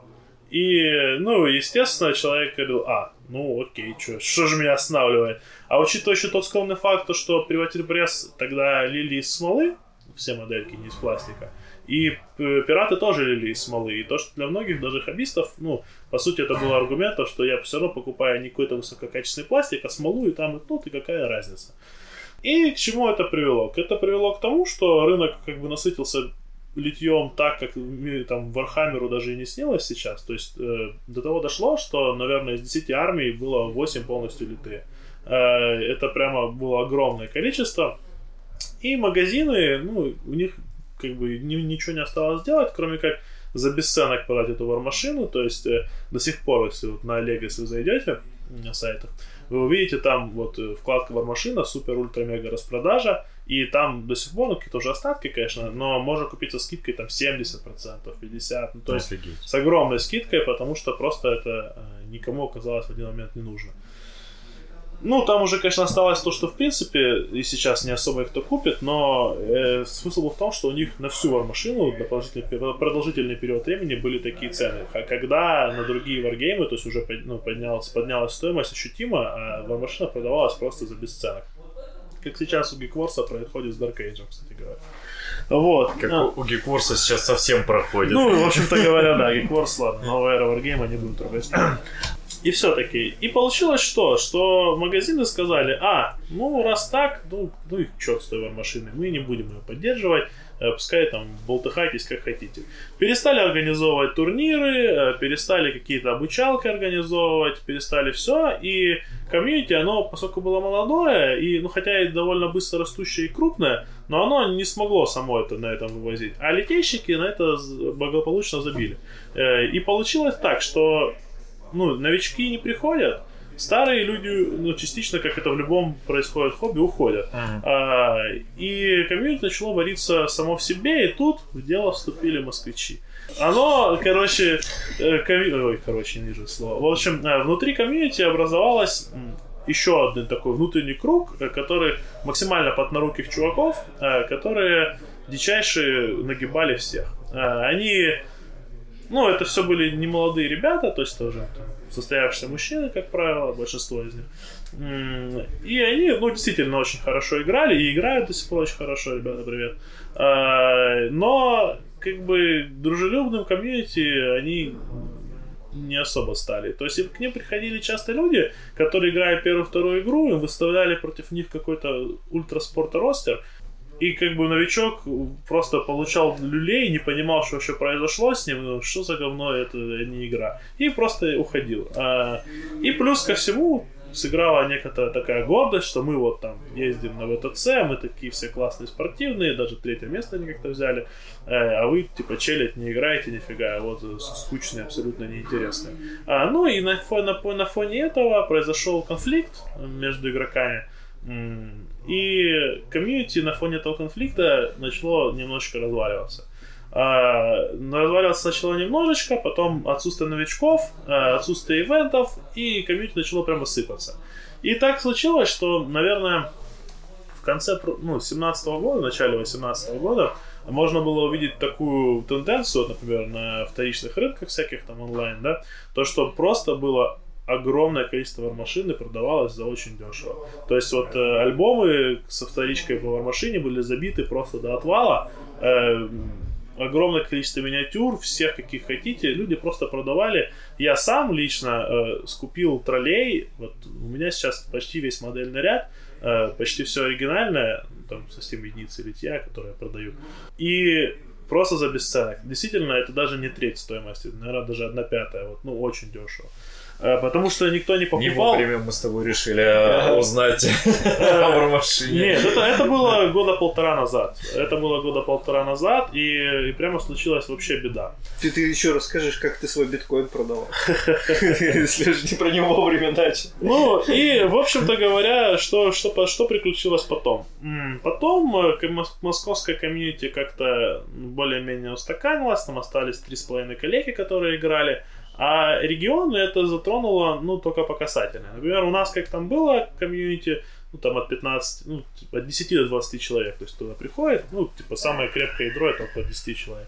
Они так как бы и играют, то есть новички приходили, уходили там кто-то, а, но однозначно всех затронуло то, то, что крупных турниров просто не стало. То есть э, у нас был самый крупный турнир, э, Кубок Москвы и Морен. Это два московских турнира, очень крупные, э, на них все с удовольствием ездили, а, и в один момент оказалось то, что на Кубок Москвы, который там собирал по 70-80 человек, внезапно приехало что-то 20 или 18 человек. Офигеть. Это... А, и, в общем, начала оказалось все, все, это конец, турнирная движуха загибается, движуха, в принципе, загибается, но внезапно, вот, наверное, прошлой зимой, вот после всего этого, может быть, весной, началось э, такое брожение в Петербурге. Парень, там один с ником Тролль, Тролль, привет, э, решил то, что все, он будет возрождать комьюнити по вармашине, и пока что у него это довольно успешно получается. Э, в Питере очень сильно взлетела вармашина, огромная куча людей начала в нее играть новичков, мы тоже к этому подключились, и вообще регионы к этому очень сильно подключились. То есть в Москве новичков на самом деле совсем немного, но это они, ну, их сравнительно столько же, сколько там в Краснодаре, грубо говоря. Ну, то есть это для Москвы это просто мизерные цифры. Ну да, это а, Вот. И, и в комьюнити начало расти в регионах очень-очень-очень активно. Э, ну, о чем мы говорим, в Мурманске э, вот 8 человек собиралось приехать на турнир к нам сюда. С Мурманска. С Мурманска. Подурили. Это офигеть. Да, но как бы не сложилось, но они вот ездили в Питер на предыдущий турнир вот осенью, и там мы с ними, собственно, познакомились. Ну, меня там не было, ребята с ними познакомились. И в Мурманске очень активная комьюнити, в Екатеринбурге, в Санкт-Петербурге, в Краснодаре, вот в Ростове, ну, Ростове меньше сейчас. А, довольно большие, растущие, крепкие комьюнити. И получилось, что внезапно Вармашина за вот э, последние, ну, уже, наверное, больше, чем полгода, ну, грубо говоря, с середины лета опять набрала большую массу игроков – которые и опять значит, появились там крупные турниры, опять появились э, там какие-то события, куда-то можно поехать. И самое забавное во всем этом, что это все происходит не в Москве. То есть, э, ну, на самом деле, это я лукавлю сейчас, когда так говорю, потому что все еще в Москве проходят одни из самых крупных турниров, тот же Кубок Москвы и Морен остались, а ребята ездили вот на них недавно, а вот э, последний турнир, Ой, чтобы вам не соврать, э, я вот не помню, что это, чтобы я все время их путаю местами, то ли Кубок Москвы, то ли МРН. Вот. В общем, один, это командный турнир, он собрал, ну, ну, по, на самом деле, по меркам Москвы маленькую сумму, там 36 человек. А, но как бы по меркам после того, когда там вообще ничего не собирали, ну это, да, учитывая, это, это, это рост. Хотя на самом деле э, вот тот же Санкт-Петербург собирал столько же, и для Питера это ну, очень высокие показатели. Ну, будем честны, в Москву просто дешевле прилететь. Ну, и... Да, так и есть, конечно. Ну и в целом сейчас э, вот опять комьюнити на подъеме, опять новые новички появляются. Вот о чем мы говорим, даже в Краснодаре, вот у нас даже только в Ордосе э, появилось за последние там 4 месяца 5 новичков. Это для, ну, для такой, грубо говоря, системы для Краснодара довольно, это неплохо. довольно немало, немало, да. И как бы, в принципе, для Краснодара тоже там это довольно прикольно. Ну, комьюнити как бы растет, турниры турниры мутятся, все, все, все, все, все довольны. Единственное, что большая проблема с э, покупкой миниатюр. Потому что э, магазины так машину возить и не начали. А сейчас все работает на голом энтузиазме и на лавочке Sky. То есть в Питере почему это все так возродилось? Потому что э, тролль э, как бы смог как-то там сам повлиять, плюс, ну, и нашли общий язык с лавкой Sky, которая сказала то, что мы хотим возить в машину, давайте мы попробуем еще раз. А, и они теперь проводят там турниры, проталкивают, потому что они ее продают, им это выгодно. Ну, а во всех регионах это все, как обычно, в регионах на энтузиазме держится обычно. А, но пока вот огонь, видимо, горит, и поэтому, поэтому получается пока даже на энтузиазме держать. Но с другой стороны, в Москве, на самом деле, ну, когда не стоит так считать, что все так совсем плохо, ребята играют, там активная комьюнити, я так понимаю, это человек 50, э, но это не прямо какое-то ядро, это в принципе люди, которые играют. То есть из них ядро, ну, человек 20, наверное. А. То есть, ну, для Москвы на самом деле это мало. Это, очень. это мало, да. То есть есть там 20-30 человек, которые прямо постоянно играют, то есть очень активно. Ну и, наверное, еще столько же около плавающих. Ну и, наверное, там еще, еще столько же, которые там либо имеют какие-то модельки, либо, в принципе, там когда-то играли в машину и что-то там у них осталось, они могут там выползти раз в 5000 лет на какой-нибудь турнир, посмотреть, сказать, занять последнее место, сказать, я красавчик и уйти. Как бы, ну, то есть, как бы... Как мы в Warhammer играем? Только что-то, блин, последнее время только первые места какие-то непонятные. Ну вот, э, ну, и, и, и, пожалуй, что из интересного то, что сейчас вот комьюнити, которая вот была та, та самая токсичная часть комьюнити московского, которая многим не нравилась, она как бы от дела отошла, там, э, ну, больше не заправляет камью. И другие ребята, молодые, горячие, заново начали это, и вроде как это уже дает свои плоды, то, что новые, новые лица появляются, которые не видят этого неприятных каких-то аспектов, и вроде как влились и в, нов, в новый для них интересный варгейм. Надеюсь, это так Будем не надеяться, пропадет. что поднимутся с колен ну, да, я на это тоже очень уповаю, потому что игра отличная, и в Краснодаре народ дофига играет. Конечно, по всей России много играл. Не, действительно, игра крутая. Мне очень то, что ты рассказал, понравилось. Я даже возьму теперь домой правила, открою, полистаю. Ну, потому что, ну, как бы, да, с Малифу действительно много общего. Если Особенно формат с пивом, да? Особенно формат с пивом, это вообще прям тема крутая. Специально для меня дело. Но то, что сам вот этот формат на грани скирмиша и вот большого варгейма кому-то, может быть, нравится. Просто мне, наоборот, не нравится, когда много миник в этой вахе, это бесполезно. Это просто минки, которые обозначают вунды у Богдан, специально для тебя я сейчас тебе скажу, сколько у меня моделей в ростере на 75 очков, в спортивном играющем ростере на... Э, ну, не, не буду даваться в кастера, в общем. Это, это мой варлок и это 6 бестов. 75 очков. Что, что, чего еще желать? Даже, допустим, в АОС, АОС, да, который, в принципе, по очкам а, дороже гораздо, чем Ваха, и там все равно сколько сейчас, 2000 АОС играет стандартный? Ну, так же, как Ваха 2000. Ну, просто на АОС это без райдеры эти здоровенные, и их на 2000 будет штук, наверное, 8. Это А. будет больше, понимаешь? Даже так. Это то, то, с чего я, собственно, Если, если вы знаете про систему, где еще меньше моделей, еще дешевле, то Ну, мы идем к вам. ради, это экстраординарная ситуация, когда на такой на 75 очков так мало моделей. Э, Но обычно все-таки это порядка 30-40 моделей на такой формат. Ну, это совершенно... Как я играю, допустим, орками на 1000 очков 130 моделей. там. Ну, но как И бы... они просто, это, это вот, ла- ладно бы, понимаешь, то есть вот кто говорит, «М- мы любим масштабность, вот мы любим вахи, ваш масштабность, такой масштаб, так круто, вот чтобы армии схластывать, это, блин, у тебя три юнита, три юнита, а это вунды в нем во всем. То есть где масштаб, никакого масштаба. То есть тот же финк, в котором 8 миник, это 8 разных юнитов. Это не вот почему люди почему-то так и- мыслят этими Так и критериями? есть. А, коль уж начали про турниры, я думаю, можно про ВТЦ рассказать. Я думаю, с- Слушай, я не знаю, мы, мы думали на часик запишем, а уже полтора часа. А, ну тогда можно, и, в принципе, все. А, Давай, давай только мы, наверное, про ВТЦ оставим для тех, кто дослушал до этого момента. Мы скажем, что мы еще, наверное, один выпуск сделаем про Вармаш, отдельно про ВТЦ, отдельно про поездку вообще за рубеж, как вот послушать, но чуть позже. Это будет цикл наших, э, кстати говоря, мы будем с Упоительных историй. Лёликом беседовать, с Прониным будем беседовать. Да, кстати, мы, наверное, прям соберем. с- ну, У нас есть люди, которые ездят на зарубежные Да, кстати, и- это будет крутой такой машап, да, собрать людей, чтобы они делились Да. своим опытом. Замечательно. может, у каждого небольшое интервью Ну, записать, да. допустим. Ну да, если да, я думаю, всех собрать собрать сложно. это да. сложновато. Да. Так. Ты самое главное скажи. Так. Турнир, который вы организуете, куда Да, съезжается я, я, пол я, России. я все ждал этого момента, когда мне предоставят слово, возможность порекламить немножко себя. Мы даже, наверное, в начале это бахнем, вот прям перед всем. В общем, э, у нас совершенно скоро, 13-14 апреля, будет проходить э, турнир ежегодный Думбуль Челлендж. 19 называется в этом году. Угадайте почему? Потому что год 19 И все-таки турнир... м, Ты же 19 человек приедет. Надеюсь, что нет. Не пали контору Богдан.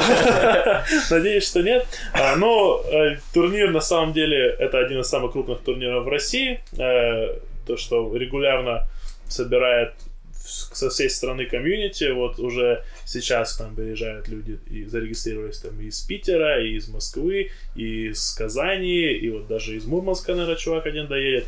ЕКБ пока еще не знает. Ну, и вообще, на самом деле, даже я, честно говоря, за... А, Калуга, вот, вспомнил. Из Калуги ребята едут. Э, Очень, э, очень всех их обязательно ждем. Э, Турнир это будет сольный на два дня, большой, по взрослый, как старые добрые времена. По-взрослому Э, без трусиков, да. Да, именно так. Э, Со всякими ништяками, вроде в- вроде кек пива. Ты турнире. тихо это произнес, это же основная фишка. Ну, я не знаю, какой у вас возрастной ценз. Может, нельзя про такие вещи говорить, хотя я про это уже рассказывал сегодня. Так что, нормально, у нас можно. так что со всяческими развлекаловками, колядками и купанием козы. Э, Новичку страшно будет прийти на такой турнир. Это абсолютно не страшно, это даже приятно. Особенно. Я, я, я уверяю, турнир максимально дружелюбный, веселый, все ребята очень-очень позитивные. Обязательно после турнира будет мощнейшая автопати в лучшем кабаке на свете. Э, Подсобки в Слушай, этой. теперь, теперь, короче, задача такая, как залететь в Армаш а, за две недели. Я Ради тебя автопати. уверяю, Богдан, тебе нужно только освоить правила, у нас есть армии любых в количестве. мы тебя Да. Опасность. То есть 10, 10 марта у меня игра в АОС на турнире Чужой 2000 армии. очков чужой армии. Тут Армаш. Прям серьезно задуматься можно. В общем, большой турнир, сольный, э, практически уникальный для России сейчас, потому что все большие турниры сейчас это только командники. Приезжают со всей России люди, куча новых э, лиц, куча разных расписок, интересные игры, общение с ребятами, э, и, конечно же, толика безумия и кутежа. Всех очень ждем. Приходите. Приходите даже просто Дату-то поглазеть. скажи, дату. 13-14 апреля, в самом начале я сказал, еще раз повторю, Да. 13-14 апреля 2019 года, всех очень ждем с 11 часов утра, но можете приходить попозже, если вдруг хотите просто посмотреть. Все, спасибо тебе огромное. Вам, Ты ребята, прям спасибо. вот отстрелялся за все. Я не ожидал. Исчерпывающе, да? Да, исчерпывающе. Немножко скомкано получилось вначале. Фига себе но- скомкано. Ну, это очень хороший выпуск. Всем хороших выходных, хороших, э, хорошего классного покраса, как всегда. Все, всем пока-пока. Всем пока-пока. Пока, ребят.